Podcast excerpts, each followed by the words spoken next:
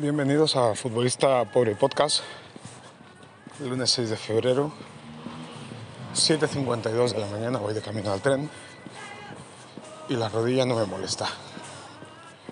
¿Por qué te lo explico? Porque cuando nos duele algo, se entera todo el mundo. Todo nuestro entorno lo sabe. Pero cuando este dolor desaparece, no se lo decimos a nadie. Contamos lo malo que nos molesta, pero cuando eso está solucionado, no ponemos tanto esfuerzo en comunicarlo.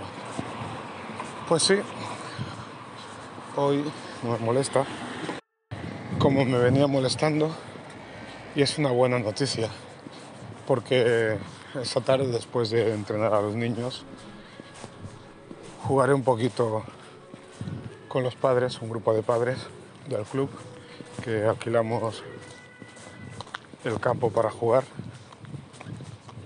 Y iré con cuidado, porque sé que en este tipo de pachangas no hay nada que ganar. Y la única intención que tengo es tocar un poco de bola, correr, pero sin hacerme daño. ¿Se puede jugar sin hacerse daño? Voy a poner todos los medios para que así sea.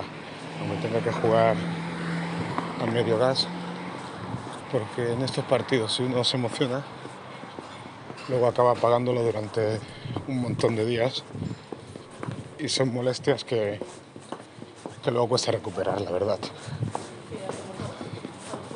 Pero bueno,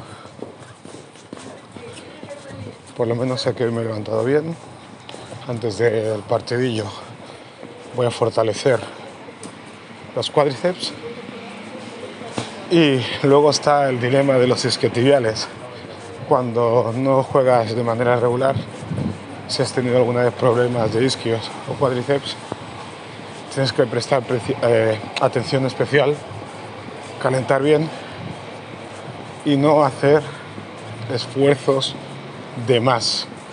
La cabeza puede decir una cosa, pero el cuerpo responde hasta donde responde. Por eso hay que saber escucharse y ignorar al cerebro que te dice, corre que llegas, estira la pata que llegas y luego lo haces y crack, rotura muscular. Te arrepientes durante 10 días, tal cual. Pero bueno, ya he llegado al tren y seguiré trabajando la rodilla de manera mental. Hasta luego.